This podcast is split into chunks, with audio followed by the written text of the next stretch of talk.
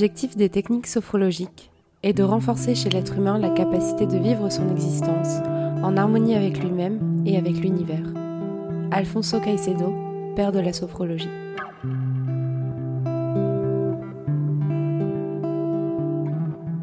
Bonjour à toutes et à tous et bienvenue dans ce nouvel épisode de Parlons Sensibilité. Bonjour Lucille. Bonjour Jean. Tu vas bien? Oui, ça va et toi? Bah, Ça va très bien.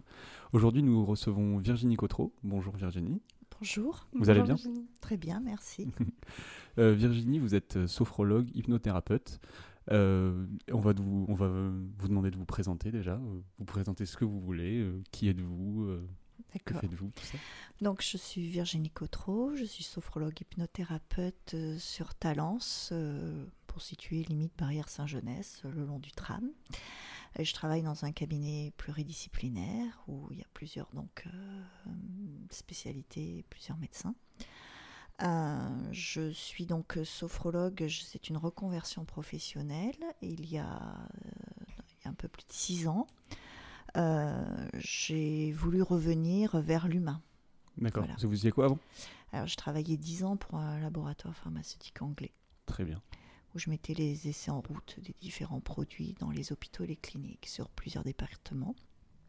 Après, il y a eu personnellement un changement. Donc, euh, j'ai laissé un petit peu ma carrière, euh, ma carrière au profit de mon mari, qui est souvent en déplacement. Et puis, euh, à un moment, quand les enfants étaient un peu plus grands, je me suis dit bon, mais maintenant, voilà, tu fais quelque chose qui te correspond. voilà. Une bonne chose, du coup. Très bonne. Et je regrette pas du tout. je regrette pas du tout. Voilà. Je regrette pas ce que j'ai fait avant. Ouais. Voilà. Mais vous regrettez pas d'avoir changé. Mais je regrette pas d'avoir changé. Peut-être que euh, s'occuper, euh, enfin recevoir tout ce que nous dit l'autre, il faut peut-être avoir une certaine maturité, avoir vécu certaines mhm. choses mhm. pour, euh, voilà, pour comprendre certaines choses. Bien que je dis pas qu'on peut pas y arriver quand on a 30 ans, c'est pas ce que je veux dire. Mais avec le recul. Pour vous, en tout cas, c'était important voilà, c'est quelque chose, quand certaines personnes me parlent, ben, euh, voilà, je m'identifie pas du tout à elles, mais euh, la vie a fait que il euh, y a des choses que je peux comprendre plus facilement. Mhm. Avant de commencer, moi je voulais juste savoir vos comment on appelle les gens qui viennent vous voir? On appelle ça des, patients, des clients. clients. Parce que c'est pas. c'est comme ça. Déontologiquement, ce sont des clients. Donc c'est une bonne chose pour vous et pour vos clients. Voilà, c'est ça. C'est vrai que parfois c'est difficile parce que quand c'est un médecin qui nous l'envoie, euh, qu'on connaît ou pas, qui nous dit mon patient et moi je dis oui, mon client, ça peut faire bizarre, mais bon. Voilà. Comme ça, ok. Est-ce que vous pouvez euh, un petit peu nous présenter la sophrologie et l'hypnothérapie, un petit peu, enfin comment ça fonctionne euh, globalement? D'accord. Donc en fait, la sophrologie, alors la sophrologie est un courant dedans d'hypnose, hein, voilà. Euh, mais pour différencier, la sophrologie, déjà, ça a été, euh, je peux dire, euh, créé, établi par un neuropsychiatre dans les années 60. C'était une thérapie brève récente quand même, hein, voilà. un neuropsychiatre, Alfonso Caicedo. Et ce dernier a, a, pris plusieurs courants, donc aussi bien tout ce qui est neurologie, psychiatrie, psychologie, parce que c'était voilà, le courant occidental avec tout ce qui est méthode Coué, euh, hypnose, etc. Et le côté oriental avec tout ce qui est yoga, bouddhisme, etc. Euh, côté oriental, on s'en sert surtout en sophrologie par rapport à la respiration. Euh, donc en fait, c'est une méthode qui permet chacun, à l'intérieur de nous, nous avons tous un potentiel et des ressources. Mais on les utilise dans certains moments de sa vie et pas dans d'autres exemple, quelqu'un qui vient me voir qui est stressé, il sait être calme, par exemple, pendant ses vacances, pendant son week-end, pendant certains moments. Donc le dossier calme, je peux dire qu'il l'a, mais euh, il le sort euh, dans ces cas-là. Et puis dès que c'est fini, mais le dossier calme, euh, il repart dans le rayonnage, voire bien dessous.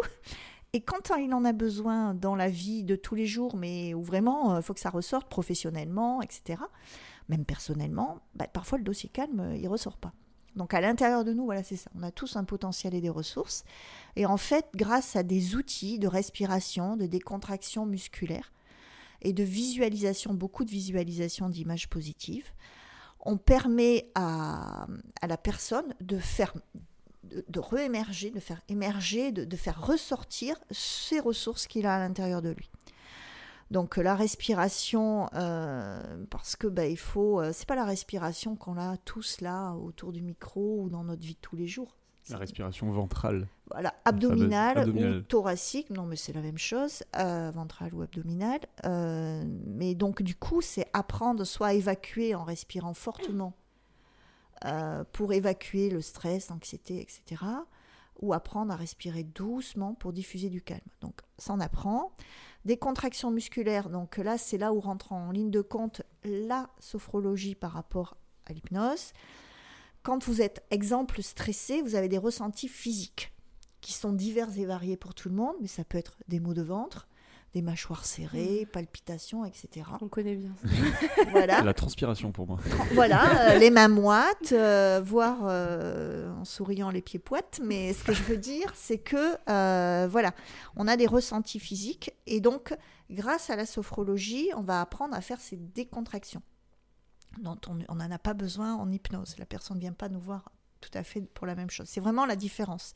C'est-à-dire que j'utilise la sophrologie quand une personne vient me voir, euh, quand je vois qu'il y a beaucoup de ressentis et que la personne vient me voir en tant que sophrologue. Et j'utilise l'hypnothérapie euh, en fait dans d'autres circonstances, c'est-à-dire quand il faut vraiment défaire des nœuds, mais bien précis. Voilà. Alors moi, je tiens juste à dire avant qu'on rentre un peu plus dans le vif du sujet. Donc euh, moi, j'ai été euh, un de vos clients, on peut le dire. Et euh, moi, ce que j'ai beaucoup aimé dans votre approche, je trouve qu'il y a une approche un peu plus terre à terre. je, ne sais pas, si ça va vexer certains sophrologues autres, mais je trouve qu'il y a une approche plus pas médicale, mais plus terre à terre. en plus, vous travaillez avec dans un cabinet euh, pluridisciplinaire, donc vous êtes entouré de médecins, tout ça, et je trouve que votre approche, du coup, euh, euh, elle est, enfin moi, elle me correspondait plus parce qu'il y avait tout ce truc de, de discussion, de dire voilà, la sophrologie c'est ça, on va pas faire non plus des miracles, c'est vous qui allez faire le, le, travail. Enfin, avec moi et tout. Je ne sais pas si j'arrive très bien m'exprimer.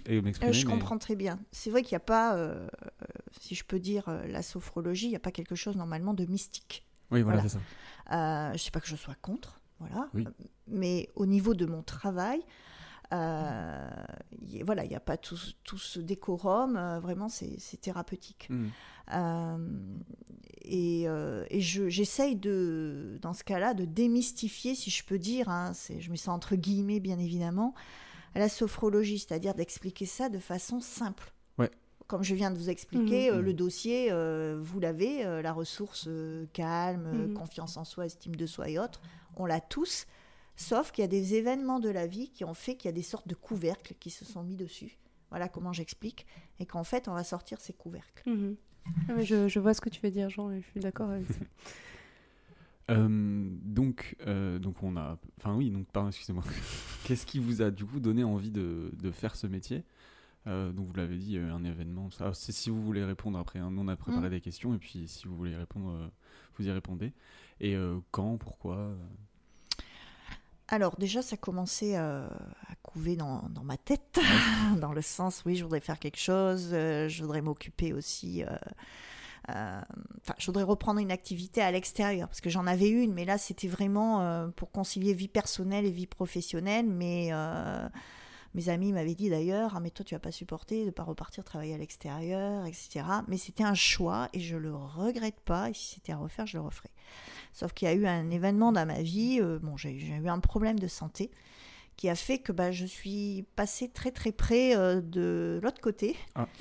Et donc du coup, bah, là, à ce moment-là, euh, vous vous remettez en question hein, sur votre lit d'hôpital, vous vous dites, voilà, quand votre fils vous dit euh, maman euh, est-ce que en gros tu vas t'en sortir euh, là vous vous dites oui bon voilà on va peut-être voir les choses différemment. Mmh. et c'est en fait ça a été ça ce c'est le déclic mais c'est ce qui m'a propulsé. C'est-à-dire que j'étais déjà sur ce sur cette voie là sur cette voie là et en sortant donc de, cette, cette épreuve en fait j'ai rencontré une amie qui est, qui est dermatologue mais qui en fait euh, suit aussi les gens euh, quand ils ont des problèmes de peau, d'eczéma, psoriasis et autres. Euh, par le biais de l'hypnose. Voilà. Et donc, en fait, par rapport à ça, quand elle m'a vue, elle m'a dit ben voilà, si tu veux, je peux te faire des séances Euh, je savais pas ce que c'était et euh, parce que bon, j'avais besoin d'évacuer certains, certaines casseroles liées à ce qui venait de m'arriver. Et, euh, et, par rapport à ça, mais quand euh, voilà, j'ai pas fait beaucoup de chance avec elle. C'était vraiment pour me remettre un petit peu. Voilà, j'ai dû faire deux, trois séances maximum. Bien évidemment, pas dans le domaine de, des traitements de la plaie, hein, mhm. des traitements des plaies, pas du tout. Et par rapport à ça, ben, je me suis dit, mais c'est dans un domaine comme ça que j'aimerais euh, que je parte. Voilà. Mhm. Donc après, j'ai fait, bon, comme classique, euh, bilan de compétences, etc. C'est des formations, c'est ça Voilà, c'est une formation d'un an que j'ai suivie à Paris. Ok. Euh, pourquoi Paris? Parce que bah, j'ai voulu faire, c'est l'école de Catherine Aliota qui s'appelait avant IFS, Institut de formation à la sophrologie. Euh, c'est une école qui est reconnue par le ministère du Travail, déjà. Et, euh, et, en plus, il y a euh, Catherine Aliotta est la présidente, la directrice de cette école, mais la présidente de la Chambre syndicale des sophrologues. Mhm. Donc je voulais quelque chose, enfin une école, dirons-nous, qui tienne la route. Ok. Voilà. Donc, donc j'ai fait formation d'hypnose donc à Paris et quelques années après, j'ai aussi fait avec une spécialisation ado-étudiant. Donc bien évidemment, euh, talent égale domaine universitaire. Oui, donc bien placé. Voilà. Et, euh, et, après, quelques temps après, euh, j'ai fait une formation euh, d'hypnose parce que ça me traînait vraiment à cœur. Et avec une spécialisation arrêt du tabac. Parce que le stress, le tous les tabac et le cœur voilà, n'ont jamais fait bon ménage. Mais je ne suis pas là pour le tabac, mais voilà. Ok. Euh, par rapport à votre sensibilité, donc votre sensibilité émotionnelle mmh. de, de, vous, comment est-ce que vous vous situez? Est-ce que vous vous situez en tant que personne euh, assez sensible, très sensible, euh, voire hypersensible? Non, sensible. ça dépend des circonstances aussi. Mmh. voilà. C'est ce qui me si je peux dire, me faisait un peu peur avant de, de commencer à, à, vraiment recevoir du monde. Euh, parce que je me suis dit, oh là là, mais comment je vais recevoir ce que, ce que l'on va me dire? Est-ce que mhm. je vais arriver à déjà pas transposer mhm. et en plus euh, avoir ma barrière euh, et être dans mon rôle de thérapeute? Donc ça, honnêtement, avant de commencer, ben, je me suis dit, waouh, comment ça va se passer? Et en fait, ben, il y a vraiment une distance entre quand je suis dans mon travail, je suis bien évidemment avec la personne, bienveillance, empathie, etc. Et quand je suis en dehors et que une personne que je rencontre, euh, que je connais bien ou moins bien, me parle, on n'est pas du tout dans le même euh, relationnel. Mais en fait, euh, nous sommes toutes d'une manière ou d'une autre plus ou moins sensibles. Et nous l'avons conscience depuis qu'on est enfant, en fait. donc ça peut être un avantage et pour certains un handicap. Le côté avantage, c'est en fait d'éprouver des sentiments vis-à-vis de l'autre euh, qui font qu'on essaye de le comprendre. Voilà. Mm. On a des, petites antennes qui font que euh, on comprend certaines choses. Voilà. Pour l'aider à mm-hmm. aller euh, vers son objectif. C'est ça en fait. Oui, sans transposer forcément. Ah oui, bah non, non, non, pas du tout. Ça marche pas du tout. Alors, on transpose pas, mais il y a des moments quand une personne nous parle, il y a des choses qui peuvent résonner en nous. Hein. Faut pas, on est humain. Bien hein. sûr, mm. voilà, il faut pas non plus. Hein. Et du coup, comment est-ce que vous définiriez la sensibilité émotionnelle, euh, la très sensibilité et l'hypersensibilité? Alors, la définition exacte, euh, c'est une aptitude à s'émouvoir, à éprouver des sentiments d'humanité, de compassion et de tendresse avec autrui. Euh, donc, ça, c'est la définition. Quelqu'un qui est hypersensible, ça peut être un handicap dans le sens où euh, ça va être, elle va avoir des ressentis au-delà de ce qui est raisonnable pour elle. Chacun a son, euh, son, barème, son, barème, voilà, euh, son échelle. Hmm. donc, face à une même situation, deux personnes peuvent agir de façon différente ou la même personne peut agir de façon différente suivant où elle se situe dans sa période de vie, ou comment elle est actuellement. C'est-à-dire que vous n'êtes pas bien parce que ben, vous avez des événements importants, euh, euh, vous avez perdu votre travail, vous êtes en recherche de travail, ou euh, sentimentalement ça va pas, ou il y a une personne dans votre entourage personnel, proche, qui peut être malade. Il y a des choses où à ce moment-là, vous êtes un petit peu plus écorché vif à fleur de peau. Et euh, vous allez, euh, la situation qui va se présenter devant vous, vous n'allez pas avoir le même regard que si vous êtes vraiment bien. Voilà en vous disant qu'est-ce qui me tombe encore dessus. Mhm. Donc, du coup, ça, ça, ça peut agir encore plus sur votre sensibilité. Donc ça dépend du, de, l'échelle au départ. Si vous êtes déjà un peu sensible quand il vous arrive ce genre d'événement, ben, bien évidemment, euh, ça monte. Euh, dans le cas où vous l'êtes moins, ben, ça va monter, mais peut-être pas euh, à, que ça devienne un handicap. Mmh. Voilà, c'est ça. en fait, ça, il faut voir en fait la sensibilité, c'est quand même un atout. Voilà, c'est tout pareil. C'est-à-dire qu'il y a, il faut un bon dosage. Euh, dans la vie de tous les jours, être sensible, voilà, être sensible même au chaud, au froid, à, un beau paysage, à un beau tableau. Euh, bon, ben voilà, ça va. Euh, mais si dès que vous mettez la main sur, je sais pas, ouvrez le robinet, que l'eau est juste froide et que vous êtes, voilà, cette sensibilité, elle est différente pour, pour chacun. Et c'est comme au chaud. À un moment, bah, il va falloir sortir la main parce que vaut mieux que vous soyez un peu, un peu sensible parce qu'autrement, vous allez vous brûler. Donc c'est euh, c'est différent pour tout le monde. En fait, ce que je pense, c'est qu'au fond de soi, il faut se sentir bien. Donc, euh, si vous pleurez devant un film, euh, en lisant un livre, mais vous êtes chez vous, vous êtes tout seul, c'est votre vie. Mais si en dehors, bah, je sais pas, vous voyez quelque chose et tout de suite vous vous mettez ou devant un, un super hiérarchique, etc. Euh, il vous dit quelque chose et tout de suite vous vous mettez à pleurer ou à avoir les larmes ou à avoir des, ressentis physiques. Bah là, ça peut être handicapant pour vous. Mhm. Voilà, ça dépend aussi du contexte de la situation. Sauf si on l'accepte aussi. Euh, il faut l'accepter. voilà, si on est en phase avec soi-même ou, ou, pas, quoi. Voilà, il faut l'accepter déjà pour le travailler, il faut l'accepter. Mhm. Voilà. Après, ça peut être aussi difficile euh, par rapport euh, justement à un supérieur hiérarchique. Si euh, nous, on n'a aucun problème en tant que personne sensible à pleurer devant quelqu'un, ça peut être un problème dans le sens où le supérieur hiérarchique, justement, lui, n'est pas prêt à ça. Ah, ça peut le déstabiliser. le déstabiliser et mhm. puis du coup le mettre un peu plus sur les dents. Bah, voilà, deux, deux, deux, choses possibles. Mm. Soit il se dit comment il est celui-là, comment elle est celle-là il va être plus agressif avec vous. Hein. Peut-être aussi parce que ça résonne en lui. Oui, hein. c'est ça. Parce que voilà.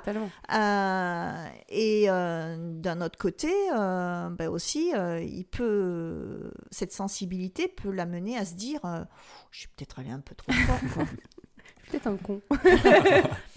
sans, aller jusque-là, mais se dire, euh, voilà, tout le monde est humain et euh, il y a des moments, même moi, je suis sophrologue, mais je peux avoir dire certaines choses à des gens en me disant, waouh, enfin, pas, pas d'un point de vue professionnel, mhm. hein, mhm. personnel, en me disant, euh, voilà, tu as peut-être été un peu brut de décoffrage, quoi. Mal dosé. Voilà. Mal dosé, donc, voilà, donc en fait, la sensibilité, c'est une émotion. Mm. Soit elle vient de l'extérieur, du regard de voilà, l'extérieur, donc voilà, soit par le souvenir d'une image intérieure. Je pense à quelque chose. J'ai une émotion qui J'ai une émotion. Alors, si c'est de la joie, tant mieux. Enfin, il faut pas non plus que ça soit, euh, voilà, vous mettiez à éclater de rire euh, tout fort. Euh, tout seul, l'euphorie. non, non, mais imaginons, il y, a des, y a des fous rires qui sont pas bien vus. Et imaginons, bah vous, avez un fou rire, je sais pas, y a vous êtes dans une église, il y a un décès, enfin. Hmm. Même en cours déjà, c'est mal vu, alors dans une oui, église. Voilà. Non, mais je prends cet exemple comme j'en prendrai un autre, mais voilà, il y a ce côté, voilà, émotion qui peut être très positive. Mhm. Et euh, voilà, il y a le côté émotion euh, par le souvenir d'une image. À ce moment-là, euh, le cerveau, il traite l'information, il envoie un message au corps qui réagit par une réponse extérieure, je pleure. Voilà. Donc, et là, ben, c'est pas que vous voulez pleurer. Vous vous dites, non, non, mais il faut que je pense à autre chose, il faut, faut, que, je me, faut que je me concentre, etc. Mais bon, ben, les larmes arrivent, ou la tristesse, ou voilà quoi. En fait, c'est des tensions intérieures. Donc, euh, si c'est vraiment qu'intérieur, euh, battement du cœur, les gens vont pas s'en rendre compte. Voilà. Mais euh, si c'est je tremble, je pleure, là, par contre, ben, on s'en rend compte. Mhm. Et du coup, justement, comment la sophrologie va agir sur la sensibilité et à l'inverse Et aussi, donc, dans votre métier, comment l'hypnothérapie, elle, elle agit sur la sensibilité? Est-ce que les deux agissent différemment? Est-ce qu'il faut un peu des deux quand ça devient un problème? Comment c'est géré grâce à la sophrologie et à l'hypnothérapie D'accord. Donc, euh, en fait, euh, En premier, euh, quand la personne vient me voir, la première séance, c'est pas vraiment une séance pratique, c'est, on appelle ça l'anamnèse, donc je collecte toutes les informations. C'est-à-dire que déjà, j'ai besoin de savoir, sur, on en revient toujours à cette échelle, quels sont les problèmes que la personne ressent, il faut que je l'écoute, il faut qu'elle impérativement, elle déculpabilise, c'est sûr. Euh, il faut qu'elle comprenne aussi euh, pour apprivoiser, si on peut dire, son miroir. Pourquoi je suis comme ça? Donc en fait, souvent, euh, ce qu'on arrive à avoir, c'est déjà, il y a plusieurs émotions qui existent. Il y a les émotions primaires, secondaires, et on essaye de savoir pourquoi la personne, elle se met dans cette situation-là? Donc face à ce qui se présente, elle est sensible. Par exemple, elle va se mettre à avoir peur, ou elle va se mettre en colère, ou avoir de la tristesse, du dégoût, ou euh, de la surprise, de la joie. Surprise, joie, on va peut-être pas trop en parler là, bien que euh, ça, peut être étudié, mais voilà. Donc on essaye de savoir la peur qu'elle a. Voilà. Euh, enfin, l'émotion qu'elle a, pardon. Et en fait, parce que souvent, c'est parce que ce que je dis, c'est qu'un besoin n'est pas comblé. Pourquoi je réagis de telle façon? Parce qu'à l'intérieur de moi, ça résonne et j'ai quelque chose qui n'est pas comblé. Voilà. C'est-à-dire euh, la peur. Si j'ai peur à chaque fois, je suis sensible et j'ai peur, bah c'est j'ai besoin de me protéger, de me sentir en sécurité. Donc c'est peut-être que le besoin qui n'est pas comblé, c'est celui-ci. Mmh la colère, j'ai besoin de défendre mon territoire, euh, d'être respecté, écouté, c'est-à-dire face à son supérieur hiérarchique dont vous parliez tout à l'heure ou autre personne, hein, euh, voilà, vous vous sentez agressé, on rentre dans votre territoire et là, ça résonne en vous pour diverses raisons. Et là, vous sortez les dents, les griffes et vous, vous démarrez au quart de tour et vous-même, vous vous dites, mais c'était disproportionné. Mais bon, vous la mettez peut-être pas devant la personne sur le coup. Et vous vous en rendez compte qu'après, parce que quand vous êtes dans le feu de l'action, la tête dans le guidon, là, euh, la colère, elle sort, elle a besoin de sortir. Après, il y a la tristesse. Donc c'est, on est sensible et du coup on va être triste. Et ça a un besoin d'attachement, de lâcher prise, euh, pour, parce qu'on vit quelque chose que soit on voulait, enfin je me, me exprime différemment, c'est un besoin d'attachement, de lâcher prise, vivre sans ce que j'ai perdu ou ce que je souhaitais. Voilà, c'est-à-dire que ben, euh, la personne vous dit quelque chose et vous vous sentez triste parce que ben, euh, vous aviez espéré un poste, vous aviez espéré euh, quelque chose en amour et ben, vous l'avez pas. Ou vous le perdez, la personne vous quitte, etc. Donc il y a des gens, alors peut-être pas quand on s'est engagé depuis nombreuses, nombreuses années, mais il y a des gens qui peuvent passer en, amour d'une personne à une autre sans pour que cela, elle soit au fin fond du trou, parlant familièrement, et puis il y en a d'autres, euh, ben, euh, elles ont pourtant vécu avec quelqu'un euh, ou commencé à faire quelque chose 15 jours, 3 semaines, un mois, et puis ben, elles ont du mal à s'en remettre. La boîte mouchoir en papier est sortie. et là, en fait, voilà, c'est parce que ce besoin d'attachement qu'on avait, dont on, la personne avait besoin, elle l'a perdu ou elle n'est pas arrivée à l'avoir. Voilà. Donc, et puis, euh, dégoût, ça peut être aussi euh, besoin de repousser ce qui est toxique. Mhm. C'est-à-dire, euh, voilà, à chaque fois qu'il y a quelque chose qui se présente, ah, ça me dégoûte. et c'est disproportionné, parce que la même personne, ça la dégoûtera pas. Et dans ce cas-là, c'est parce qu'il il y a quelque chose qui est toxique qui vous parle.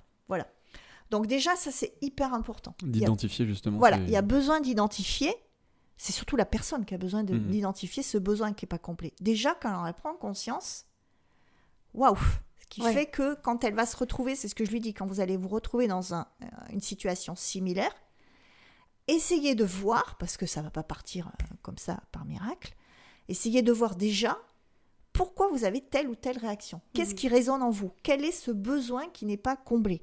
Écoutez, regardez, comprendre. Voilà. Donc ça déjà, c'est très important. Euh, et en fait, ce qui va se permettre, donc en sophrologie, déjà la personne, elle a, compris, voilà, elle comprend. Euh, on va d'abord éliminer les tensions musculaires du corps. Le corps se relâche en détente. Ça va faire du, du coup la même chose avec les structures mentales. ce qui permet en fait au thérapeute de programmer du positif. C'est-à-dire, si vous êtes très tendu, on ne va pas arriver mentalement à vous programmer du positif. Hein. Là, il faut, oui, comprendre. Ça, fait sens en plus. Donc voilà, donc là, c'est la tension, euh, ces tensions musculaires. On est obligé de passer en sophrologie par ce relâchement, cette détente, qui va entraîner euh, une ouverture d'esprit pour accepter euh, des choses positives. Voilà. Euh, on peut créer en fait euh, de façon consciente des émotions positives. Euh, au niveau du cerveau, on dit la pensée vaut l'action. C'est-à-dire que quand nous pensons quelque chose de positif, du calme, un paysage, etc., notre cerveau plus notre corps deviennent calmes. Ils empruntent en fait le même circuit.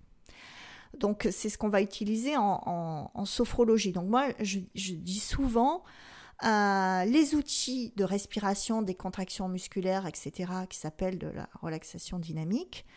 C'est en fait un petit peu pour vous en servir à l'instant T quand vous en avez besoin. Je me trouve dans une situation, j'inspire, je bloque, je contracte, je souffle. Enfin voilà, soit euh, vous pouvez pas toujours le faire devant la personne, mais vous pouvez le faire très rapidement après. Euh, vous isoler euh, trois minutes, hein, même si vous êtes dans une, un open space, voilà, derrière votre bureau ou en allant un petit peu aux toilettes ou dans le couloir. Hein, voilà. Là, je, intérieurement, il faut que je, je baisse le thermostat, le niveau d'émotion que j'ai, de sensibilité, pour que je m'apaise. Donc ça, c'est la première partie. La deuxième partie, la personne est au fauteuil. Donc, euh, verbalement, en sophrologie, il n'y a que du verbal. On mm. ne touche pas la personne. Euh, la personne est au fauteuil, je, suis à côté en tant que thérapeute, ma voix baisse, mes temps de pause, et je détends la personne, de la racine des cheveux jusqu'au bout des orteils. Quand cette dernière est bien détendue, elle ne dort pas, hein, attention, elle est entre la veille et le sommeil. Il y en a qui s'endorment. oui, voilà. Mais ce que je veux dire, dans ce cas-là, il faut que je monte un peu ma voix. dans, ces cas-là, euh, vos filtres, vos barrières qui vous constituent tombent. Ils s'éteignent pas, hein. ils, s'amenuisent, si vous voulez, ils se baissent. C'est-à-dire que euh, ce côté sensible se baisse un petit peu. Et là, euh, on utilise les ressources de la personne. Donc, j'écris un texte, je peux prendre un texte où la personne peut être calme dans certaines situations, etc. Et je lui j'informe en fait son cerveau que ce côté calme, il a à l'intérieur de lui et il va pouvoir le réutiliser. Donc votre cerveau, dans cet état-là, quand vous êtes bien détendu, il ancre ce qu'on lui dit. Mm. On est à la mode du tatouage, c'est-à-dire que marqué au fer rouge, il l'ancre à l'intérieur de lui. Là, autour de, cette table, si je vous dis, euh, oh ben Jean, euh, Lucille, ça serait sympa de lâcher prise, enfin, je vous le dirai quand même pas comme ça, mais vous comprenez ce que je veux dire. Euh, vous allez l'entendre, mais c'est pas pour ça que ça va s'ancrer. Mhm. Hein, moi, j'appelle ça, c'est un peu du décalcomanie. À la première pluie, vous sortez, ça s'efface. Dans cet état-là de grande détente, votre cerveau, il l'ancre. Voilà. Donc là, c'est ça qui est important, de faire remonter euh, certaines choses, soit liées à des souvenirs, soit on peut créer une situation. Votre cerveau, dans cet état-là, ne fait pas la différence entre un souvenir et quelque chose que l'on lui crée. Donc je peux créer une situation dans le cas où, ben voilà, vous êtes de euh, votre cerveau ne fera jamais quelque chose qui est contre nature, hein. c'est-à-dire qu'il il vous mettra jamais en danger. Hein. voilà. Donc même si j'écris un texte, j'écris un texte en votre faveur. Je vous mets sur un, voilà, info, voilà. Et donc là, votre cerveau, je lui explique qu'il peut être calme, détendu, cette sensibilité, le curseur peut revenir à quelque chose qui est agréable pour vous, parce que mhm. c'est différent pour tout le monde, voilà.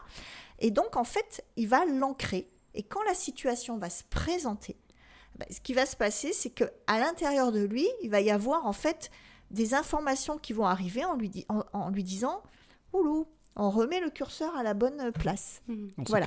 Donc ça, c'est surtout en, sophrologie. Donc il y a beaucoup de pouvoir de respiration déjà. Moi, j'aimerais juste dire un truc au cas où il y a des gens un peu euh, sceptiques par rapport à ça qui nous, euh, qui nous écoutent. Euh, donc du coup moi qui ai fait euh, de la sophrologie avec vous, euh, justement cette étape de détente, euh, au enfin, moi au début j'étais pas hyper persuadé que ce genre de choses allait marcher sur moi et vraiment dès la première séance j'ai senti que déjà je me calmais alors que j'étais pas calme du tout en rentrant dans le, dans le cabinet. C'est normal.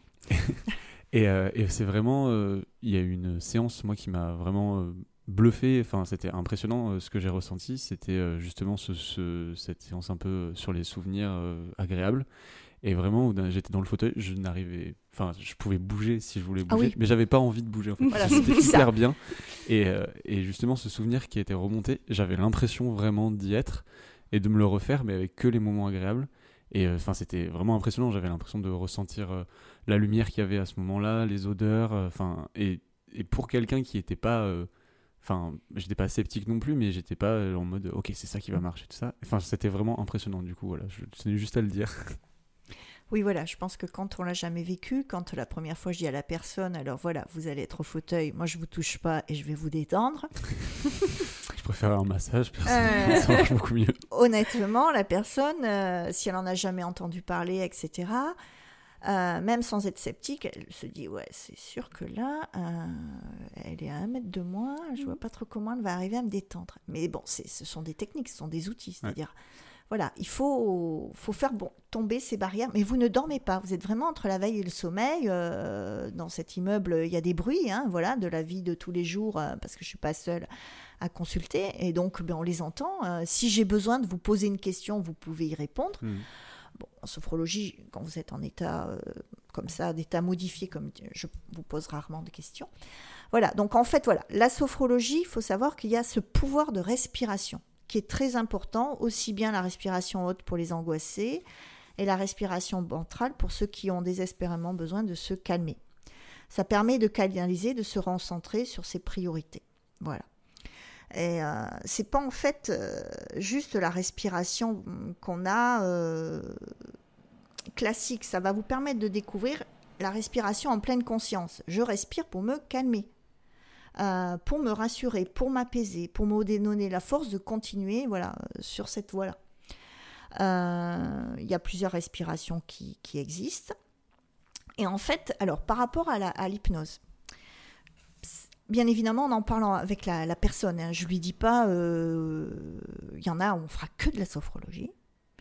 Il y en a, on mélangera sophrologie et hypnose, mais la personne avec qui je vais faire une séance d'hypnose, je lui en parle la fois d'avant. Enfin, c'est un, on en parle. Elle me dit oui, là ça serait bien, j'aimerais bien qu'on fasse de l'hypnose. Donc en fait, euh, euh, c'est un outil qui est vraiment très efficace pour gérer votre inconscient et vos comportements. L'hypnose, ça permet en fait d'atteindre des mécanismes plus profonds qui ont déclenché ces émotions exacerbées. Parce que c'est ça en fait, c'est parce que c'est des émotions qui sont trop fortes à un moment donné de votre vie. Et l'objectif, c'est de leur donner une nouvelle direction adapté à ce que vous souhaitez aujourd'hui. Euh, donc, je vous donne un exemple. Une personne vient me voir, euh, elle supporte pas, euh, je sais pas moi, les, chiens. Elle a peur des chiens, très sensible quand elle voit un chien qui arrive, voilà. Euh, parce que, bah, une fois, elle s'est retrouvée petite, ado et, grande, ça dépend de la personne à quel âge elle vient me voir. Elle vient me voir et puis, euh, elle s'est retrouvée un jour face à un chien. Donc ça, c'est l'émotion. L'émotion, elle voit le chien.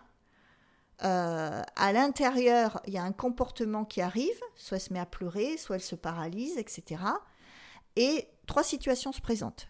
Soit elle part en courant, soit elle reste figée, paralysée, ou soit elle combat le chien. bah oui, voilà, ça dépend. Euh, voilà. Euh, du coup, ça, ça s'est vraiment imprimé en la personne. Et maintenant, dès qu'elle voit un chien, eh, ou des chiens, ou même, euh, ça peut être autre chose, hein, ça s'est tellement ancré que c'est disproportionné, cette sensibilité, cette émotion. Et là, en fait, on va aller travailler au nœud du problème. Mhm. C'est-à-dire que euh, c'est une... alors l'hypnose, c'est pas l'hypnose de spectacle hein, euh, qu'on voit, bah, c'est bien le cas de dire. La poule. voilà, la poule, le chien qui aboie, vu qu'on est avec les chiens, c'est pas du tout ça. C'est en fait repartir à la source du problème, c'est-à-dire en fait dans un état de d'hypnose, c'est un tout petit peu plus profond que la sophrologie, mais celui qui a déjà fait de la sophrologie, en fait, il voit pas qu'on est un peu plus profond. Mhm. Sauf que en fait, c'est une danse à deux. En fait, je vais vous guider pour qu'il y ait un changement de comportement. Que vous ayez, c'est un petit peu comme si je vous ai amené sur un plateau, sur un, couloir où il y a plusieurs portes, et que je vais dire à votre cerveau ben, que maintenant, bien évidemment, il acceptera s'il considère que c'est bien. Attention, que maintenant, on va ouvrir la porte où la personne euh, c'est normal qu'elle soit attentive parce qu'elle va quand même pas euh, se faire mordre par un chien, mais euh, pas de là en avoir peur à être paralysée à partir en courant. Ça peut être voilà ce type de peur. Ça peut être quelqu'un qui a peur de, de prendre l'avion mmh. pour diverses raisons. Qui a, je, connais une dame, elle était venue me voir parce qu'elle avait peur, donc c'était une sensibilité importante. Dès qu'elle montait dans une voiture, qu'elle connaissait pas le, le conducteur, si elle, elle ne conduisait pas, ça n'allait pas du tout, parce que plus jeune, elle avait eu un accident de voiture en étant passagère. Mhm. Donc vous voyez, donc là, euh, bah, des pleurs, elle se sentait mal, oppression, etc. Euh, personnellement, euh, j'avais peur de mettre la tête sous l'eau. Quand j'étais petite, vers l'âge de 4-5 ans, j'étais en train de jouer, faire mes pâtés de sable sur le bord euh, de la plage atlantique. Euh, et puis, euh, mes parents étaient en train de parler. et là, une vague est arrivée. elle m'a surprise. elle m'a ramené. et une deuxième. Et donc, je suis sortie de là trempée. Je pense qu'il me serait rien arrivé de spécial. Mais... Et mon inconscient a dit, là maintenant, Virginie, tu mettras plus la tête sous l'eau. Très adapté à 4-5 ans pour me protéger, plus du tout à l'âge adulte. Oui. Ah, voilà. Donc en fait, c'est ce déconditionnement. Quand on dit qu'on hypnotise la personne, c'est plutôt qu'on la déshypnotise. C'est-à-dire il y a un cadre et on sort de ce cadre, de ce champ, on fait un changement parce que c'est plus du tout adapté. Mhm. Donc quand la personne vient me voir et que vraiment c'est par rapport à quelque chose de très précis, là, on peut utiliser directement l'hypnose. Mhm. Ah Mais si elle vient me voir, voilà, elle, elle a peur, elle a des ressentis, de, stress, mais que dans ces cas-là, on va peut-être pas faire des séances ou une séance de sophrologie. Il n'y a pas besoin qu'on re... ces ressentis-là, c'est sur des stress aigus. Ce hmm. C'est pas un stress chronique où la personne du lundi au vendredi, elle est stressée dans son travail, elle n'a pas confiance euh, dans, en elle, etc. Mais ça, c'est de la sophrologie du coup. Voilà, là, dans ce cas-là, j'utilise la sophrologie. Je peux mixer les deux, mais voilà. Euh, quand la personne vient me voir, elle n'a pas confiance en elle, euh, mais pour une raison très très très particulière, on essaye de savoir quel est son besoin, qu'est-ce qui n'a pas été comblé. Voilà. Donc c'est vrai que c'est très proche, parce que comme je vous ai dit dans la sophrologie, il y a un courant d'hypnose. Mais euh, ben ça, c'est mon métier qui fait que je me rends compte. Voilà. Puis il y a des gens, euh, franchement, euh, ils se disent Oh là là, je vais pas faire d'hypnose parce mm. qu'ils ont très peur. Ça, ça, fait peur en fait quand on, quand on en parle comme ça. Voilà, c'est ça. Mais c'est en fait déprogrammé. des personnes qui viennent me voir, alors l'hypnose, arrêt du tabac, parce qu'on en parle de plus en plus maintenant. Bien évidemment, l'hypnose, il faut y croire. Si vous y croyez, ça va fonctionner. Vous voulez poser comme question aussi. Voilà, c'est ça. Ça, c'est évident personne qui vient me voir et qui me dit euh, par rapport au tabac, euh, je fume, oui, donc euh, pourquoi fumez-vous? En général, il y a plusieurs éléments, hein, mais bon, pourquoi fumez-vous? La personne me dit parce que je fume quand je suis stressée. Donc je lui dis, du coup, vous fumez depuis longtemps? Bah, La personne me dit, voilà, je fume depuis. Donc je lui dis, vous devez être hyper zen. bah oui, elle fume quand elle est stressée. Donc ça veut dire que quand elle fume, Maintenant qu'elle fume depuis, elle est tout le temps zen. Et là, la personne déjà prend conscience que non, le besoin n'est pas comblé. On en revient toujours à la même chose. Hmm. Euh, elle vient me voir parce qu'elle me dit, euh, voilà, je, fume et euh, c'est pas une histoire de, zen, mais ça me rassure de fumer. Donc je lui dis, donc ce petit bout de papier, hauteur quelques centimètres, ça vous rassure. Donc bah oui, voilà, donc ça me permet quand je fume de réfléchir. Ok. Donc vous réfléchissez, donc euh, ben, ce bout de papier vous donne les réponses. Vous voyez Qui parle à sa clope. Ben, voilà, donc ça, la personne, d'un seul coup, elle se dit, ah oui, voilà, c'est ça. Et donc on part sur ce chemin-là, mais il y a mhm. parfois plusieurs chemins. La personne peut se dire, euh, je vais arrêter de fumer parce que là j'ai peur, euh, le corps médical m'a dit, voilà, il y a plusieurs éléments, il y a plusieurs chaînons, et on part sur ce domaine-là. Euh, on euh, désacralise, démystifie, on sort de ce cadre. Quand les personnes me disent oui, je ferme depuis nombreuses années, euh, et donc moi quand j'ai commencé à fumer, c'est parce que j'étais ado. Donc je faisais comme les autres. Et donc du coup, elle prend conscience que bah, je, elle veut plus faire vraiment comme. Vous avez vieilli. Voilà. Bah, est-ce que vous voulez vraiment faire comme les autres? Est-ce que vous faites tout? Voilà. Donc c'est plein d'éléments. Et donc, peu importe le thème abordé, que ça soit tabac, que ça soit sensibilité, etc. C'est déjà une prise de conscience. Et après, on travaille là-dessus. Et si vraiment vous, êtes, vous y croyez, ça fonctionne. Il y aura des déblocages. Moi, je dis souvent, les personnes, on parle souvent du déni de grossesse. je ne sais pas si vous savez ce que c'est le déni de grossesse. Voilà. Donc la personne, la, la dame est enceinte et le bébé est positionné de telle façon que ça ne se voit pas au niveau du ventre. Et puis voilà. Et à un moment donné, dans le cas où la personne, la femme s'en rend compte avant euh, d'accoucher, c'est pas elle-même, hein. il n'y a pas le déblocage, c'est pas elle-même, hein. c'est le médecin, le thérapeute, euh, je parle pas de moi, hein, c'est-à-dire le gynécologue, la sage-femme, etc., qui lui dit Madame, vous êtes enceinte. Dans les 24 à 48 heures qui suivent, la personne physiquement a le volume de son ventre, elle est enceinte du nombre de mois, on le voit, ou si elle est enceinte de 6 mois, ça va paraître, etc. Donc ça montre bien qu'il y a eu un déblocage. Mmh. On le voit physiquement, mais le, médecin, il n'a pas dit au bébé, euh, remets-toi devant. C'est qu'il y a eu un déblocage mental. D'accord. Donc ce déblocage mental, il peut agir pour euh, tout ce que dont on vient de parler avant. Sauf que quand c'est, euh, exemple, dans le, cas que je viens de vous donner, le déni de grossesse, on se dit, ah oui, oui, il y a vraiment eu un déblocage. Oui, parce qu'on le voit physiquement, mais il n'y a pas spécialement mmh. besoin de le voir physiquement. Mmh. Alors la personne, elle va s'en rendre compte que ça va mieux parce que ben, elle a plus peur dans cette circonstance-là, elle est moins sensible, elle se met moins à pleurer, le rythme de son cœur, les battements, son oppression est moindre. Voilà, elle, elle va s'en rendre compte. Mais le commun des mortels, il va peut-être pas s'en rendre compte, quoi. Voilà. Mhm. Et, euh, et, du coup, euh, comment votre propre sensibilité, donc euh, encore sensibilité émotionnelle, euh, entre-t-elle en compte dans, votre métier Est-ce que ça peut l'influencer? Est-ce que ça peut être un frein? Des fois, vous avez besoin de la canaliser? Alors, ma sensibilité, dans ce cas-là, je pense qu'elle est à hauteur du thérapeute. voilà, là, je ne suis pas dans mon... Je suis pas Virginie. D'accord.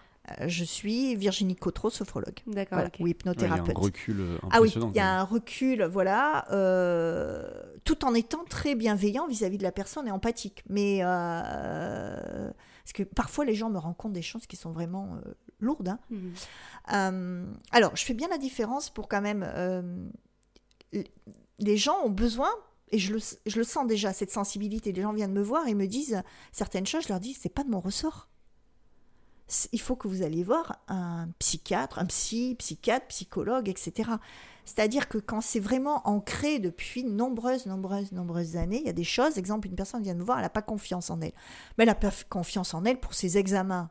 Voilà, c'est une chose, on le travaille. La personne vient me voir, elle n'a pas confiance en elle parce que depuis qu'elle est petite, ou il est petit, on lui a dit ton frère est mieux, ta soeur est mieux, ton cousin, euh, t'es un moins que rien, enfin même sans le dire comme ça euh, à hmm. ce, niveau-là, mais ça c'est tellement ancré que là, il y a, un bagage qui fait que là, il faut aller voir un psy.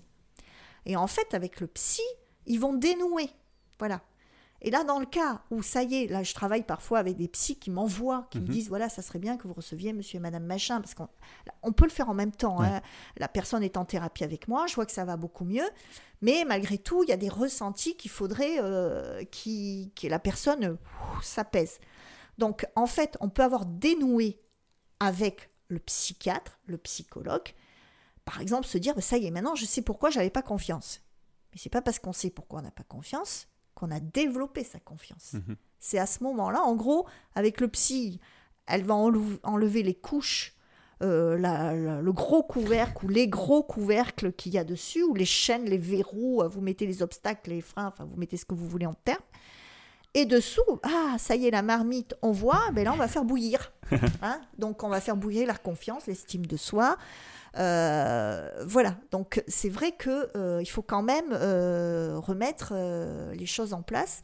On peut travailler en collaboration, mais chacun son rôle. C'est comme un médecin. Il y en a un qui va être cardiologue, l'autre va être endocrinologue, neurologue. Ils sont tous entités médecins, mais chacun a sa spécialité. Je ne pense pas que le neurologue va aller faire le métier du cardiologue. voilà. là, c'est pareil. Moi, je ne suis pas médecin, je suis sophrologue, hypnothérapeute. Je ne prends pas le rôle du psychiatre, du psychologue, mais on peut travailler en synergie. Donc vous arrivez vraiment à, justement à canaliser entre guillemets votre sensibilité et à faire la part des choses. Voilà, faire la part des choses et puis euh, bien expliquer aux gens que ils ont vraiment ce potentiel à l'intérieur mmh. mmh. d'eux. Et du coup, euh, ben, sa sensibilité, c'est aussi de leur faire comprendre qu'ils vont y arriver. quoi. Mmh. Euh, voilà. Et euh, donc, Alors, comme vous nous disiez, oui. Juste la sensibilité, je m'en sers. Parfois, je sors un peu de mon cadre. C'est-à-dire que certaines personnes viennent me voir parce qu'elles ont des problématiques euh, et je peux aussi euh, leur dire, ben voilà, ce serait peut-être bien que vous regardiez euh, ce livre, enfin, lisiez ce livre, regardiez ce film, regardiez cette émission, allez voir un autre thérapeute, parce que bon, ben, je suis partie d'un groupe où, ben, voilà, certaines personnes peuvent venir me voir et ont besoin d'aller voir un sexologue ou des choses comme ça. C'est pas évident d'en parler. Euh, moi personnellement, je connais euh, une, euh, d'un point de vue thérapeutique, je connais une sage-femme sexologue. Donc parfois, ça peut faire moins peur à la personne de se dire voilà, elle va m'envoyer voir quelqu'un à qui elle a confiance. Voilà, parce qu'on peut pas tout résoudre. exemple, cette sensibilité en, amour, hein, où il y a des gens, bah, ils ont vécu des traumas. Moi, je peux pas, voilà, mais du coup, bah, ils sont fermés à toute sexualité ou voilà, ce genre de choses. On peut travailler en collaboration. Voilà. Donc là, c'est peut-être ça ma sensibilité qui fait que euh, je vais me dire, tiens, ça serait peut-être bien que cette personne voit telle ou telle mmh. personne. Après, euh, elle y va, elle y va, elle y va pas, elle y va pas. C'est pas pour ça qu'on va pas continuer. Mais euh, ou alors, bah, récemment, j'ai vu une émission sur, sur internet et je suis une personne, et ben du coup, euh, je vais envoyer euh, un message un soir, un SMS. Je lui dis, ça serait peut-être sympa que vous regardiez telle ou telle émission, ça peut vous aider. Donc là, c'est ça ma sensibilité, c'est que les personnes, ça peut les rassurer. Oh, je rien, je suis pas exceptionnelle, hein, mais ça peut les rassurer de se dire, voilà, elle me prend dans cette globalité, elle va pas pouvoir tout traiter, mais elle saura me dire euh, peut-être d'aller voir telle ou telle personne mhm. en plus. je trouve qu'il y a une forme euh, d'humilité dans le métier que vous faites du coup, euh, comment vous le faites, qui est hyper importante justement pour les gens, enfin pour les gens qui viennent vous voir. C'est de dire bon bah, je suis pas face à quelqu'un qui va résoudre tous les problèmes quoi. Enfin c'est ah oui ma parce qu'il y a beaucoup de il y a beaucoup de, de thérapeutes qui se croient capables de tout régler je pense c'est pas possible. Déjà, comme je vous ai déjà dit exemple le médecin qui n'est voilà ah le médecin généraliste, même généraliste, enverra vers un spécialiste. Ah euh, voilà. Et euh, oui, alors comme je dis souvent, c'est ma grande phrase. Hein, euh, quand les gens viennent me voir, je peux pas tout résoudre. Et je leur dis, ici, on est à Talence. On n'est pas à Lourdes, je fais pas des miracles. c'est vrai, je me rappelle. voilà, non mais c'est vrai, il faut remettre, je vois, j'ai reçu une personne hier, et donc on fixe un objectif. Qu'est-ce que veut la personne? Parce que ce que j'aime bien, c'est qu'elle vienne et qu'elle sache pourquoi elle vient. Voilà. Et à chaque fois, je lui dis, ben voilà, cet objectif, vous, c'est développer la confiance, l'estime de soi, euh, se calmer, se détendre, enfin voilà, lâcher le stress, enfin lâcher prise, etc. Donc la personne vient avec un objectif. Et je lui dis, imaginez-vous dans quelques semaines quand vous aurez atteint cet objectif. Qu'est-ce que vous voulez comme ressenti physique, émotionnel, et qu'est-ce que ça vous permettra de faire? Et donc, en action. Et donc là, euh, par exemple, hier, il y a une personne qui m'a dit Ah bah oui, ben moi, là, dans ce cas-là, j'aimerais bien que telle et telle personne se sépare. Ah. ouais, alors il faut là, engager un tueur en série, du coup. Là, là, non, là, ça, c'est pas possible. Euh, voilà. On se moque pas. Hein. Euh, non, non, non, non, non, tout à fait, je ne me moque pas. Mais c'est parce qu'elle vivait une situation qui était anxiogène pour hmm. elle. Et donc, la meilleure solution pour elle en action après, c'est qu'elle se calme, mais qu'en fait, euh, ces personnes euh, ne soient plus. Voilà. Donc, Là, non, là, euh, je lui dis bien, je recadre, là. Je dis, bah non, là, là, non, c'est pas possible, on peut pas. voilà. Ça marchera peut-être, mais ça sera pas lié à la sophrologie. Et donc, comme vous me disiez que vous étiez sensible, comment vous avez fait au fil des années pour réussir justement à avoir ce recul, cette humilité, comme on disait? Ou est-ce que c'est venu tout de suite Ou est-ce que c'est venu tout de suite c'est venu naturellement. Euh, voyez, par rapport à mon ancien métier où euh, je travaillais, comme je vous ai dit, pour les hôpitaux et les cliniques, il m'arrivait d'attendre entre deux euh, opérations de pouvoir voir le chirurgien ou le, médecin ou autre pour qu'on mette les essais en route de tel et tel produit avant que ça soit sur, dans les officines en ville, voilà. donc j'attendais. J'étais d'une patience par contre, quand j'allais chez mon médecin généraliste pour moi, J'avais un médecin qui était très ponctuel parce que j'aurais pas supporté d'attendre. Dans une salle d'attente. Dans une salle d'attente, bon, 5-10 minutes avant, mais euh, une heure, j'aurais eu du mal. Voilà. Et donc, j'étais plus dans le même, même cadre. Professionnel, j'acceptais d'attendre et ça me gênait pas. Personnellement, voilà. Et eh ben là, c'est un peu pareil. Ok.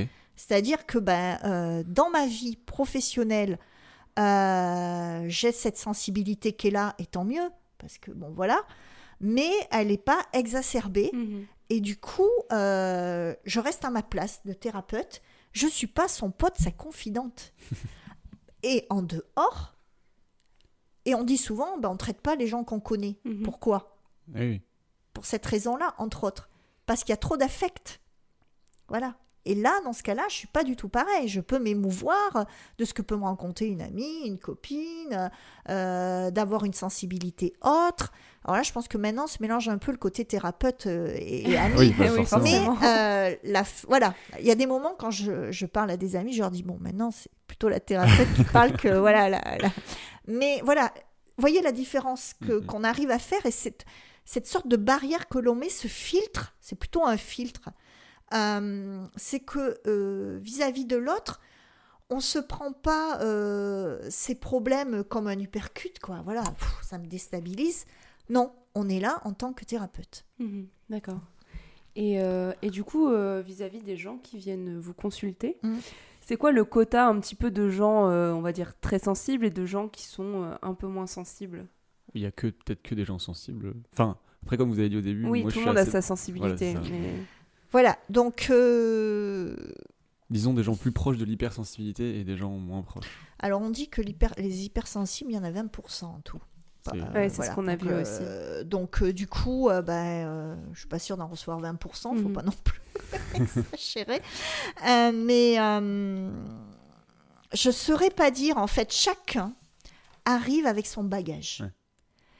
Et à situation il n'y a pas de situation égale, mais des choses que la personne peut vous raconter, elle va se mettre à pleurer. La première fois, en général, après, c'est bon. Euh, elle va se mettre à pleurer parce qu'il y a, ça remonte. Et donc, c'est ça, ça, blesse, ça fait mal. Et quand elle l'a sorti, c'est bon, elle l'a dit. Euh, et puis il y a des, gens, euh, je ne saurais pas dire pourquoi, qui vont me dire, qui sont suivis, mais qui vont me dire, je vous dis quelque chose, je l'ai jamais dit à personne.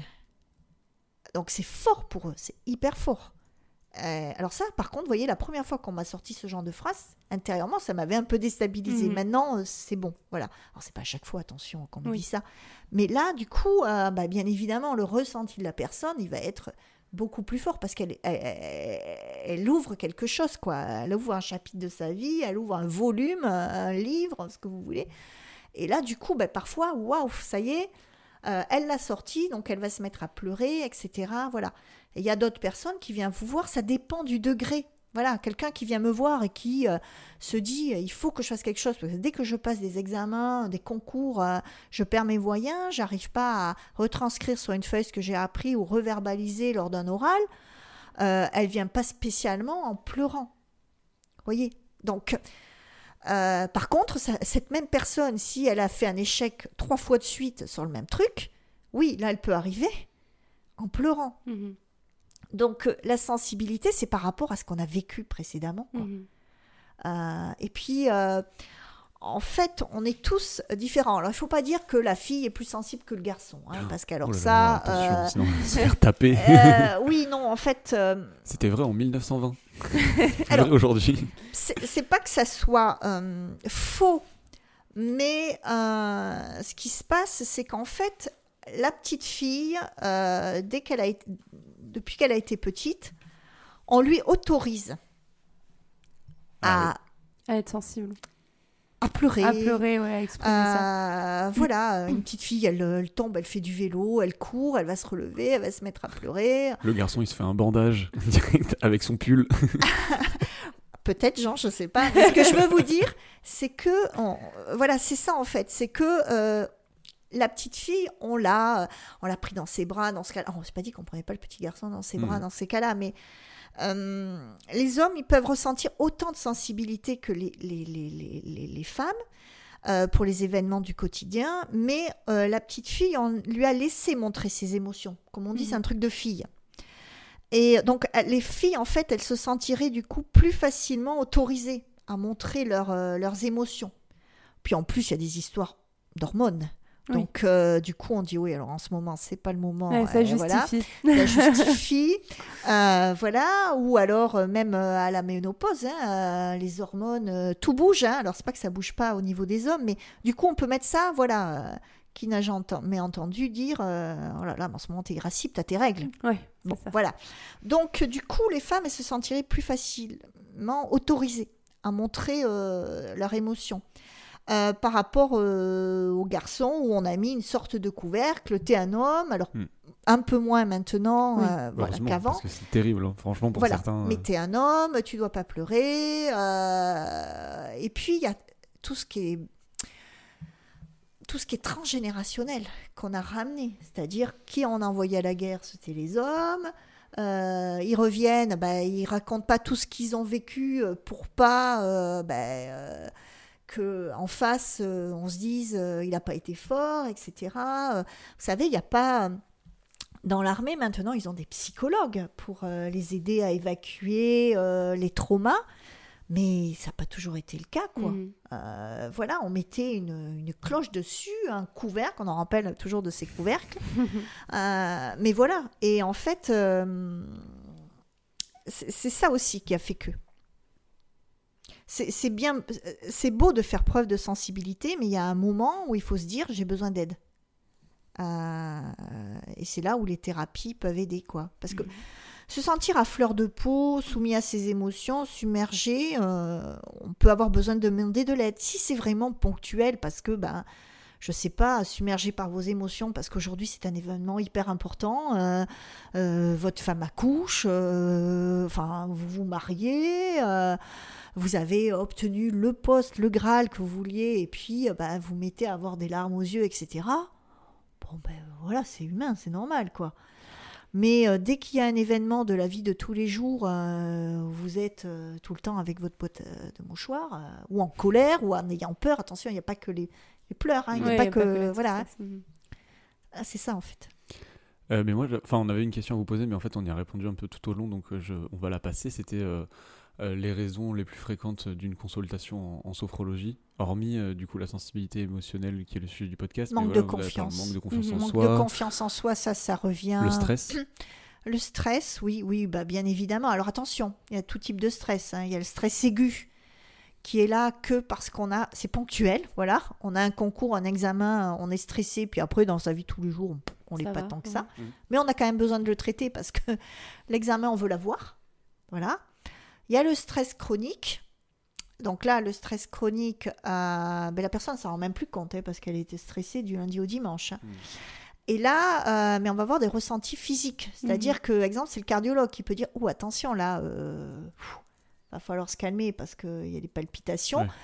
Le gastro-entérologue, parce qu'il va lui dire à la personne ben, Écoutez, euh, là, vous n'avez rien, mais vous vous stressez vous mettez des nœuds à l'estomac. Hmm. Vous savez, les, expressions qui viennent de Mathusalem, j'en ai plein le dos. Euh, j'ai du mal à avaler ce qu'on me dit. Euh, j'ai le nœud à l'estomac. Ouais, oui, j'ai une boule. Euh, voilà. C'est des expressions qui viennent de très loin, mais ça veut dire ce que ça veut dire. Il y a quelques années, quand vous alliez voir un kiné, voir un ostéopathe, l'ostéopathe est venu après, mais quand vous, vous aviez mal, exemple, au dos, le, kiné vous disait euh, qu'est-ce que vous avez fait comme faux mouvement. Maintenant, on pense aux faux mouvements, mais on vous dit aussi qu'est-ce qui ne va pas dans mm. votre vie. On voit bien, on prend de plus en plus conscience que le physique et le mental sont liés. Mm. Et la définition propre de la sophrologie, c'est une méthode psychocorporelle, donc qui allie le corps et le mental. Et si vous allez bien dans votre tête, vous allez, irez bien dans votre corps. Euh, bien évidemment, on peut avoir une maladie, mais si euh, on a une maladie et qu'on se dit mais je vais m'en sortir, etc., si le mental prend le dessus, bien évidemment en étant soigné par le corps médical, déjà vous êtes sur, une, euh, sur des rails de positif. Mmh. Voilà. Donc ça, c'est hyper important. Donc confiance en soi, c'est vraiment, les gens viennent beaucoup me voir par rapport à ça et le stress. Mhm. Voilà. Et justement, par rapport à ce stress, est-ce que pour vous, les gens qui ont du coup, ce, on va dire, ce, cette base de sensibilité qui est très haute, est-ce qu'ils sont plus sensibles au stress que les autres Et pourquoi? Ou pas Ou pas d'ailleurs. enfin, ce serait logique que si. si on se prend nous comme exemple. Ah oui. oui. oui, oui, tout à fait. Alors, euh, oui, c'est vrai que on va prendre notre, euh, notre exemple. C'est vrai que nous, euh, on se considère comme euh, très sensibles. Et, et, justement, on est beaucoup plus sujet au stress. Enfin, nos amis, notre famille et tout. Même nous, maintenant, on s'en rend compte justement avec plus ou moins le fait de discuter, d'en parler, tout ça. Moi, je me rends compte que je suis quelqu'un de, de stressé. Mais c'est moins grave. Et les gens le savent aussi, et c'est un peu accepté. Voilà, des fois, Comme disait Virginie, à partir du moment où je pense où tu, tu le réalises, mm. ça va déjà mieux. Quand on l'accepte. c'est ça. Et puis, on ouais, voilà, on connaît d'autres gens. Euh, enfin, moi, je connais un, ami euh, qui a l'impression n'est jamais stressé. et euh, peut-être qu'il est un peu moins sensible à d'autres choses. Enfin, j'ai l'impression qu'il est un peu moins sensible à d'autres choses et il est jamais stressé, quoi. Enfin, c'est impressionnant. Donc. Voilà. Alors, en fait, le fait d'avoir une grande, une plus grande sensibilité ne va pas permettre à l'individu de mieux percevoir le monde environnant, mais il va le percevoir différemment. Hmm. Donc le comprendre et réagir à celui-ci de façon personnelle. Voilà. Et pour moi, je pense que ça peut être une chance. Euh, en fait, les émotions, euh, je dirais, sont-elles un obstacle sur la route du bonheur ou de la vie? Ou s'avèrent-elles des guides précieux capables de vous indiquer le chemin à suivre? Voilà. C'est-à-dire, je suis plus sensible, donc euh, ben, je vais prendre plutôt ce chemin que cet autre dans ma vie.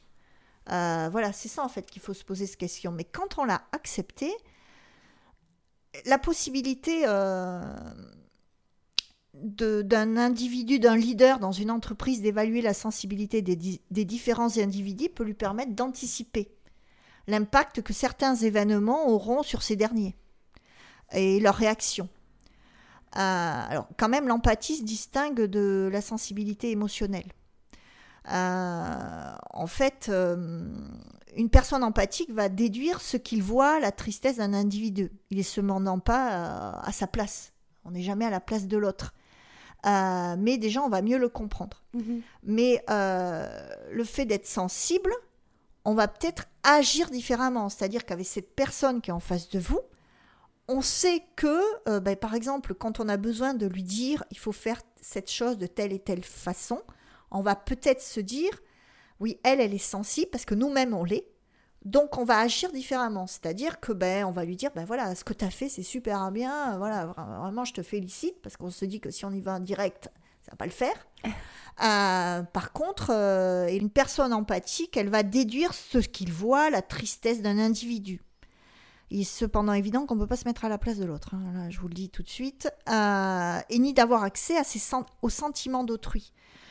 Nous ne pouvons pas ressentir ce que l'autre ressent à sa place. Par contre, si on est sensible, on peut se dire je vais peut-être agir de telle façon pour que la personne, comme si c'était pour moi, mmh. c'est-à-dire euh, j'agis comme j'aimerais qu'on agisse avec moi. Euh, c'est-à-dire de façon euh, bah, euh, bienveillante, empathique, etc. Voilà, c'est grâce à ça que ça va nous permettre d'être, comment dirais-je, plus, plus à même de, de comprendre l'autre. Mais on comprendra jamais l'autre, hein. chacun est différent. Mais nos émotions, en fait, elles sont présentes en nous, et, et cette sensibilité, ça peut donner un sens à notre vie trouver ce qui nous rend plus heureux et nous guider vers le chemin où on veut aller, dans cette direction-là. Euh, et elles sont aussi là. Euh, la sensibilité, elle est aussi là pour nous informer quand quelque chose ne va pas. En fait, je me sens pas bien dans mon boulot, dans mon travail. Je le sens. Et peut-être que je le sens avant de faire un burn-out. Hmm. Et de me dire, il faut peut-être que je prenne une autre voie. Donc c'est ça aussi. Alors je prends la voie du travail, enfin je prends l'exemple du travail, mais ça peut être euh, plein d'exemples de sa vie de tous les jours. Hein, voilà, mm. relationnel, euh, etc. Je pense que c'est, elles sont parfois trop fortes ces émotions, trop désagréables, trop longues sur la durée. Donc là, dans ce cas-là, bah, il faut se faire vraiment aider. Mais il y a des moments, vous Vous savez, c'est cette petite voix derrière qui vous dit euh, ça serait peut-être mieux que tu fasses ça ou ça. Bah, si la petite voix, euh, vous l'écoutez parce que vous êtes sensible, bah, peut-être que vous allez agir pour vous sentir mieux plus rapidement. Euh, alors là, on voulait vous poser une question, mais si vous voulez qu'on la coupe et pas y répondre, vous nous dites. Euh, c'est parce qu'en fait, j'ai déjà entendu dans un autre podcast que euh, quelqu'un était allé voir euh, une psychologue mmh. et la psychologue d'un coup avait craqué. Elle avait dit non, moi je peux plus continuer avec vous, tout ça. Alors je sais pas pourquoi, certainement parce que le, soit le problème ramenait à la personne et tout. Et du coup, on voulait savoir. Le besoin n'était pas comblé. C'est peut-être ça. Et non, mais c'était la psychologue qui avait dit ça aux, mmh. patients. Et du coup, on voulait savoir si vous, ça vous est déjà arrivé, pas forcément de craquer devant quelqu'un, mais de vous retrouver dans l'incapacité de continuer avec quelqu'un parce que justement ça vous renvoyait trop Pas actuellement, mais je dis pas que ça m'arrivera jamais. Mhm. Euh, par contre, je me rappelle d'une dame qui était venue me voir et elle me racontait sa vie. Et, ça là, je me disais, c'est moi, c'est moi, c'est moi. Et c'était plus difficile ou justement vous arrivez quand même à mettre. Euh, ah ben là, je la comprenais rapidement. Elle n'avait pas besoin de rentrer dans les détails. Hein. voilà. Euh, bon, bien évidemment, ça n'a pas été c'est moi, c'est moi, c'est moi jusqu'au bout. Il y a eu un moment où je me suis... Voilà. Mais malgré tout, ce que je veux dire, c'est que quel que soit le métier qu'on fasse, en tant que thérapeute, on est humain. Hmm. Et, donc, bien évidemment, il y a des choses qui résonnent en nous. Mais si on les a travaillées, bah déjà, euh, on est plus à même à aider l'autre. Et je veux dire que D'ailleurs, on le dit, pour, tous, pour un, psychiatre, on dit qu'en général, il faut qu'il ait fait une psychanalyse avant. Hein. Bah euh, voilà, donc il faut que lui-même, il faut que soi-même, on soit bien, euh, bien ancré dans le sol et qu'on ait travaillé ce qu'on a à travailler. Bon, on peut avoir à travailler plein de choses tout au long de sa vie, hein, mais tant que ça résonne pas euh, quand on a la personne en face de soi, euh, voilà. Ça ne m'est pas arrivé, mais je dis pas que ça m'arrivera mhm. jamais, je peux pas savoir. Euh, voilà. Oui, c'est pas forcément l'expérience qui fait qu'au début on peut craquer et que plus tard non, justement. Oui, voilà. malgré tout, l'expérience fait que il y a des choses, soi-même, du coup, on les a travaillées. Et puis, alors, voilà, ce qu'il y a, c'est que pour ma part, moi j'ai fait ma formation à Paris. Euh, j'ai deux personnes sophrologues qui sont devenues des amis très très proches. Hein, euh, donc un qui est parti dans le Gard et euh, une qui est, restée sur Paris. Et on échange. C'est-à-dire que, ben voilà, j'ai eu telle et telle personne. voilà ce qui se présente et, et, on a un œil autre euh, la personne me dit, bah voilà, peut-être qu'il faudrait que tu, travailles comme ça avec elle, ou etc. Donc on peut échanger par rapport à la personne et inversement, mais aussi par rapport à des formations. Tiens, c'est bien, là, tu sais, j'ai entendu parler de cette formation parce que euh, hmm. euh, Magali l'a fait, Sylvie l'a fait, ça serait peut-être bien que tu la fasses, voilà. Et de rajouter des cordes à son arc. Parce que quand on commence, on, se forme tout au long de sa vie. Hein, voilà. Donc quand on commence, on a un support, un socle. Et puis là, on se dit, euh, waouh, la personne est venue me voir. Et bah là, si j'avais euh, cette formation en plus, ça pourrait être sympathique. Ça pourrait euh, aider la personne et m'aider à l'aider. Voilà, mm. enfin, lui donner les outils. Mm, d'accord. Et juste, vous, vous, êtes soumis, les sophrologues, au secret médical ou ah, Bien évidemment, secret professionnel, mm. code de déontologie, bien évidemment. alors, si c'est un thérapeute, on parle ensemble, Là, euh, la personne, euh, le thérapeute, le médecin, le psychiatre me dit voilà, euh, la personne en est à ce niveau-là, mhm. c'est un échange. on est dans un cadre où on entre reste, vous, voilà, entre vous, entre nous. Mais autrement, pour ma part, même quand je parle d'une personne à une collègue amie, bah, je sais qu'elle la connaît pas. Donc voilà. Surtout si elle est dans le Gard ou à Paris. Voilà, bah, c'est le cas en fait, parce que comme j'ai fait ma formation là-bas, euh, moi, mon, socle de, personnes qui ont fait la même formation que moi sont, là-bas. quoi. Hmm. Donc, euh, dans ce cas-là, on échange ou euh, qu'est-ce que je dois faire Qu'est-ce que tu en penses Voilà, quoi. Ça... Parce qu'il y a des moments, ça peut être très, déstabilisant par rapport à ce que vous dit la personne qui est en face de vous. quoi. Hmm. Ok. Bon, merci beaucoup euh, Virginie euh, pour, euh, pour tout ça. C'était super intéressant. Est-ce que vous avez un mot de la fin? Un petit mot en plus à rajouter. Bah, je pense que il faut rester soi-même. parce que les plus belles forces, elles sont, en fait, elles sont en vous. il faut apprendre à se connaître. Et ça, la connaissance de soi, eh ben, ça se fait à tout âge. Et en fait, il faut prendre conscience qu'on a un potentiel et puis il faut le libérer. Et puis il faut oser. Dans mon cabinet, il y a marqué oser changer. on change parfois la formulation, mais en ce mmh. moment, c'est ça là. et c'est ça. il faut éviter de se mettre des barrières en se disant, euh, voilà, euh, la petite voix, moi j'appelle ça la petite voix saboteuse qu'on a à l'intérieur de soi, qui dit est-ce que je suis capable, est-ce que je vais y arriver? Et souvent, euh, on est dur avec soi-même, plus dur qu'avec les autres. Et vous avez peut-être un meilleur ami, une meilleure amie, et puis vous n'allez pas lui dire non mais t'es sûr que tu vas y arriver, t'es sûr que t'es capable, non non mais non. Au contraire, vous allez lui dire bah si tente, allez pourquoi pas, tu vas y arriver. Mais à soi-même, parfois on, a, parfois, on a ce genre de phrases. Et euh, il faut s'apprendre à s'accepter et se dire que ben voilà, s'apprendre à s'aimer, mais dans le bon sens des termes, c'est pas narcissique, c'est pas dire euh, voilà, c'est euh, être en harmonie avec soi-même et se dire ben voilà ce que dont j'ai envie et pourquoi je tenterai pas. Mhm. Parce qu'après les regrets, ben avec si j'avais su, si j'avais fait, si j'avais, si j'avais, ben, c'est trop tard. Voilà, donc il faut se dire que c'est jamais trop tard et se dire ben voilà, à l'intérieur de moi j'ai des super forces, j'ai un super potentiel, j'ai des super ressources et euh, ben, je vais m'en servir. Et mhm. donc cette sensibilité, cette hypersensibilité, on peut s'en servir, mais ramener le curseur à sa juste valeur. Très bien. Ok, on va passer aux petites recommandations. Alors moi, j'ai euh, deux auteurs euh, qui sont des femmes. Je ne sais pas si on dit autrice, je crois pas. Hein. Tu dis ce que tu veux. Bon bref. Auteur avec un E. auteur avec un E. Exactement. c'est bizarre, Ça, sonne, bizarre. Ah, c'est ces métiers dont il n'existe pas de féminin. Euh, donc, ce sont euh, euh, Raphaël Giordano et Virginie Grimaldi qui sont euh, donc euh, deux euh, auteurs de livres de développement personnel. Alors c'est du développement personnel, mais c'est pas non plus du Laurent Gounel ou c'est pas très très, c'est pas les accords Toltec. Toltec J'arrive pas à parler. c'est pas, enfin, voilà, ça reste quand même assez romancé. Et il y a notamment donc le livre de Raphaël Giordano qui s'appelle Ta deuxième vie commence quand tu comprends que tu n'en as qu'une et euh, de Virginie Grimaldi, Le premier jour du reste de ma vie, qui sont euh, pour moi des livres euh, vraiment indispensables si on, veut commencer à, apprendre un peu sa vie en main et tout. Et en lisant les livres de Raphaël Giordano, j'ai fait moi-même, avec une amie qui se reconnaîtra, j'ai fait moi-même un, livre de développement personnel, donc sur moi-même, avec, sans rentrer dans les détails, il y a plusieurs plusieurs euh, catégories. Donc il y a moi et moi-même, il y a moi et les autres, moi et l'amour. C'est guidé par justement. C'est guidé par ces livres en fait. et, euh, et, en fait, ça permet de mettre en lumière un petit peu ses forces, ses faiblesses, et ça m'a vachement aidé, mine de rien. C'était un premier pas vers justement. Euh, ouais, c'était un premier pas vers aller mieux.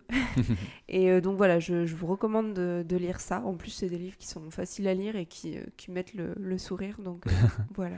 Bah moi du coup je vais faire deux petites recommandations. Déjà une recommandation, un petit tips comme on dit. Euh, je vais euh, partir de ce que tu disais, c'est-à-dire euh, ton livre, enfin les livres que tu recommandais, le livre que tu as écrit toi-même. déjà je recommanderais aux gens qui ont peur mais qui ont besoin d'aller voir quelqu'un pour les aider, de balayer cette peur et de se faire confiance. C'est pas grave d'aller voir quelqu'un. Et surtout vous êtes légitime parce que des fois on se dit ouais je non, ce que je ressens, c'est pas assez fort, c'est pas assez grave pour consulter, mais si, en fait. Voilà, c'est ça. Donc, ne surtout pas hésiter si vous sentez. Alors, euh, chacun son chemin. Si des gens vous disent. Euh, il faut vraiment... route. Chacun... si quelqu'un vous dit euh, oui, il faudrait aller voir quelqu'un, peut-être qu'il a raison, peut-être qu'il a tort. Il faut prendre le temps, il faut commencer à se connaître, et ça peut être par le biais de livres, d'œuvres, tout ça. Ça voilà, il faut d'abord se connaître et accepter que des fois on a besoin d'aide parce qu'on n'est pas surhumain et, euh, et des fois et les petits blocages et que c'est pas grave et donc tout va bien si vous allez voir quelqu'un. Et euh, ma deuxième recommandation c'est euh, complètement personnel. c'est un artiste que j'ai découvert l'année dernière qui s'appelle Palatine. c'est un français qui chante en français et en anglais et, et au niveau de ma sensibilité personnelle ça m'a fait ressentir des choses que j'avais jamais ressenties avant enfin ouais si que j'avais jamais ressenti avant euh, dans d'autres musiques et euh, que ça me correspond totalement. Donc si vous voulez euh, aller écouter Palatine, je vous y encourage pleinement. Voilà. Est-ce que Virginie, tu as quelque chose ou tu as déjà eu, tu as déjà fait une petite recommandation en ah, donc disant ça y est, de tu, tu, tu la tutoies comme ça. Oh pardon, j'ai dit tu. mais en même temps, ça fait 1h17 qu'on enregistre. vous êtes mes amis. Est-ce que vous avez un. Je rigole, je Est-ce que vous avez quelque chose parce que juste avant les recommandations, vous avez euh, conseillé de vous faire confiance à nous-mêmes, tout ça. Donc euh, ça peut être aussi. Dans Alors, j'ai pas un livre ou une musique en particulier parce que là aussi, ça dépend de chacun. Euh, quelqu'un va être, euh, on va lui dire, bah tiens, lis ce livre ou regarde ce film ou euh, écoute cette musique, tu vas voir. Ah, moi, j'ai ressenti de ces trucs et la personne va vous dire, c'est un peu comme quand on goûte un plat. Hein. ah, j'adore. Ouais, mhm. bah, moi, ça, j'ai trouvé ça moyen, quoi. Voilà. Donc, j'ai pas quelque chose à conseiller en particulier. Je pense que de nos jours, vous allez dans toutes les bonnes euh, librairies. Euh, voilà, euh, ici Bordeaux, on a quand même Mola, entre autres, qui est, quand même voilà, une entité depuis de nombreuses, nombreuses années. Où ce qu'on se rend compte quand même, c'est qu'il y a allez, 10 ans, vous alliez dans, dans, dans des librairies le côté sensibilité, hypersensibilité, tout ce qui était lié au bien-être de la personne. Le rayonnage, il y avait quatre livres qui se battaient en mmh. duel. Et, là maintenant. C'était très classique un peu comme euh, voilà. Et là maintenant, vous y allez, mais euh, que ça soit là ou ailleurs, quoi. Vous avez des rayonnages, des tables entières. Donc allez-y, tournez les livres, lisez ce qu'il y a derrière, et puis euh, ben, il y en a un qui va vous parler plus qu'un autre. et puis faites-vous confiance, c'est ça. C'est-à-dire que ben, si c'est pas un handicap, ben, vivez avec. Oui. Et parce que l'hypersensibilité, c'est ressentir les émotions fois mille. Donc si ça vous va, bah, tant mieux. Si ça vous va pas, ou si à, un moment de votre vie c'est un handicap, bah, n'hésitez pas à consulter. Euh, voilà, vous avez euh, possibilité de rencontrer des, personnes qui pourront euh, vous donner des outils, vous aider à aller bah, mieux et, puis pouvoir vous recentrer sur vous-même et être sur la bonne voie. Voilà. Et du coup, si vous habitez Bordeaux, n'hésitez pas à aller voir euh, Virginie. Voilà, donc je suis sur Talence, euh, donc Virginie Cotreau, sophrologue, j'ai un site internet. Voilà, donc vous pouvez euh, me trouver facilement. Merci beaucoup Virginie d'être venue parler sensibilité et sophrologie avec nous aujourd'hui. Mais merci à toutes et à tous d'être restés jusqu'à la fin de ce podcast. On vous souhaite une bonne journée si c'est le début de la journée et une bonne soirée si c'est le début de la soirée. À très bientôt. À bientôt. Au revoir.